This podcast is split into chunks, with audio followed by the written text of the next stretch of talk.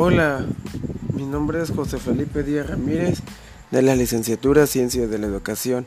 Mi tema es la filosofía socialista. Voy a decir qué es lo que es la filosofía socialista.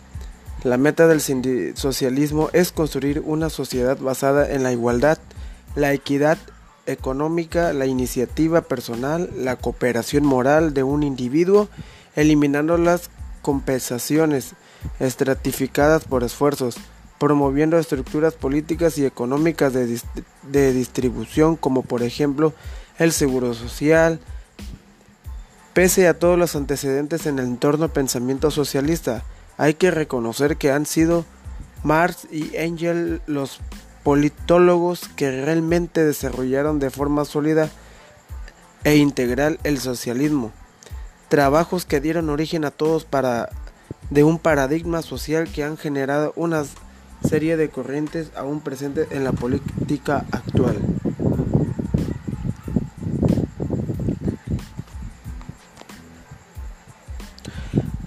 A finales del siglo XIX se producen cambios en las expectativas de la aplicación del socialismo teórico, una de ellas de la mano del propio Engel medios, medio siglo después de la publicación.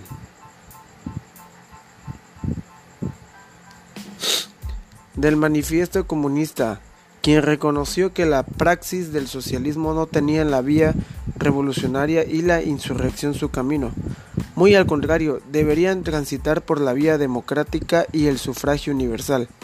El socialismo, en el periodo de entreguerras, el inicio de las primeras guerras mundiales, hace que las posiciones de, Berns, de y su ideal de socialismo pacífico se, se desmoronen.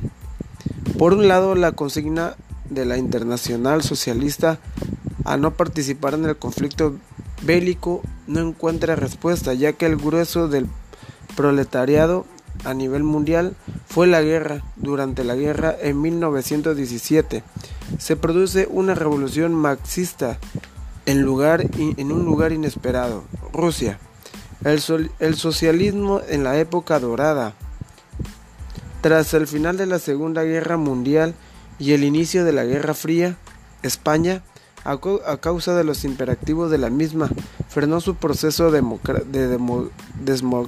democratización que otros países europeos como la propia Alemania ya habían comenzado a, la ralentización de España para conseguir la democracia fue, fue, fue considerado considerado y consentida por el país que es Estados Unidos, país que vio en el régimen de Franco un aliado perfecto en su lucha contra el comunismo.